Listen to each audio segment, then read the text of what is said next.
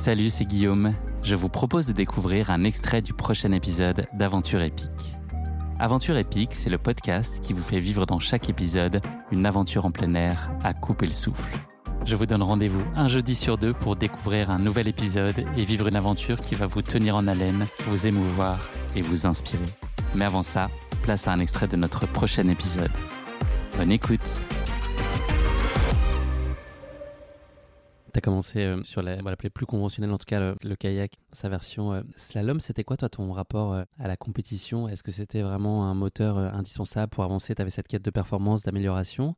Ou est-ce que c'était plus l'expérience physique et émotionnelle d'être dans l'eau, d'être avec les copains, tout ce que tu décris d'un peu plus irrationnel? Ou il y avait quand même cette quête d'aller de plus en plus loin dans le haut niveau? Bah, je pense qu'au début, c'était vraiment euh, l'esprit club, aller avec les copains. Et puis, en fait, la compétition, je sais pas si c'est forcément euh, en toi, tes compétiteurs, ou tu l'es pas, mais tu grandis un peu dans ce cadre-là. Et du coup, assez tôt, aussi avec les entraîneurs des clubs, euh, puis après la fédération et tout, tu es dans une démarche de compétition. Puis moi, j'aimais pas perdre, quoi je, prenais un départ, même encore maintenant, tu vois. C'était pour gagner. Et au début, en plus, t'es petit. Et moi, je me souviens, mais vraiment, au début, j'étais motivée par les cadeaux, quoi. Parce que si tu gagnais, t'avais genre des paniers gourmands, tu gagnais un opinel alors que t'avais peut-être pas le droit d'en avoir un sinon. c'est drôle parce que après, en grandissant, tu saisis vraiment ce que c'est que de progresser, de performer.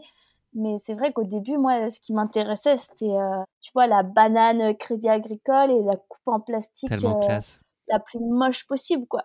Mais j'adorais. Je trouvais ça trop beau. Si on élargit un peu le, spectre, donc notamment à, la rivière et tout ce que tu as pu réaliser euh, depuis, est-ce que toi, tu es d'une nature à te satisfaire de ce que tu réalises Ou est-ce que tu vas toujours chercher l'optimisation? Enfin voilà, est-ce que la fierté, c'est un sentiment qui peut t'habiter ou au moins la satisfaction Ou est-ce que tu es toujours dans la quête d'une absolue perfection et qui n'est pas atteignable, en tout cas difficilement par définition.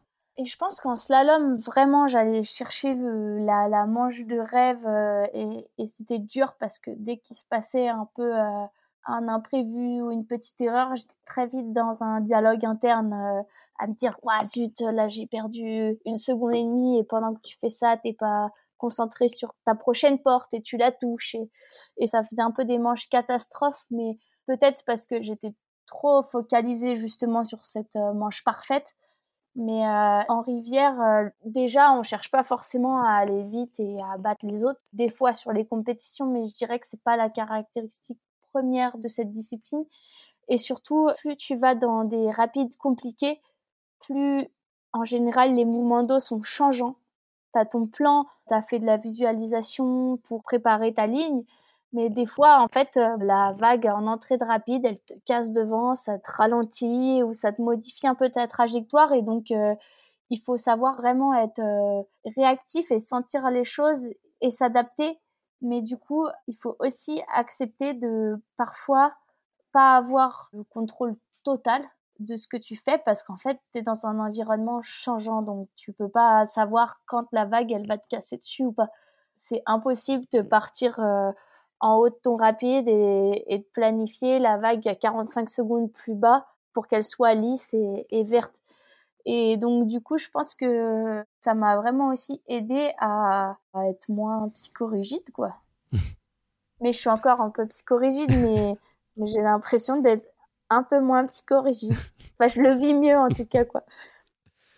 Tu as parlé euh, tout à l'heure de la peur qui est euh, très centrale et quand on te lit ou quand on, te voit, c'est quelque chose que tu formules, en tout cas ce sentiment de peur et je pense qu'il y a aussi, si tu veux un peu lutter contre cette idée reçue que tous euh, les gens qui pratiquent aussi autour de toi, vous êtes tous un peu des, décérébrés, tête brûlée, etc. Et, finalement occulter tout ce qu'il y a comme préparation en amont, toute logique de progressivité aussi dans les défis que vous lancez. Vous commencez pas à souhaiter faire une chute de 100 pieds du jour au lendemain.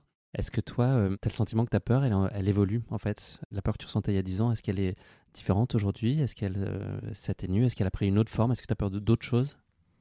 Je pense que j'ai beaucoup plus peur maintenant qu'avant. Parce que j'ai l'impression que plus tu es dans le milieu de la rivière pendant longtemps, plus tu as de vécu, d'expérience, et plus tu es capable un peu d'anticiper et de voir euh, tous les scénarios. Et donc, du coup, je pense que quand je regarde des rapides maintenant que j'ai pu faire il y a 10 ans, j'ai beaucoup plus peur. Enfin, je vois plus de choses, quoi. Après, je pense que j'ai beaucoup moins de peur euh, irrationnelle. J'ai des souvenirs de commencer mes premières descentes un peu de rivière, là, à 8-9 ans, où vraiment j'avais peur de trucs, où en soi, il peut rien t'arriver, mais, mais t'as peur quand même, quoi. Ça, du coup, c'est beaucoup moins présent et je pense que j'arrive aussi en haut d'un rapide, si j'ai peur d'une vague, à vraiment analyser et à déconstruire le truc. Est-ce que je peux l'éviter? Est-ce que ça passe à travers? Et donc en ce sens-là, je pense que la peur, elle évolue, mais en soi, c'est toujours un peu la même chose, quoi. Soit tu arrives à, à, y aller et à pas trop paniquer, et tu t'en sers vraiment comme un outil, quoi. Ça te permet de rester concentré, ça te donne quand même des informations ou des signaux un peu d'alerte ah ouais, non, là, sous ce caillou-là, il y a un risque de coincement, il faut vraiment pas y aller. Mais après, c'est sûr que si tu as trop peur et que ça te paralyse, en général, euh, ben, c'est quand même plutôt signe que il faut que tu débarques et que tu sortes de l'eau, quoi.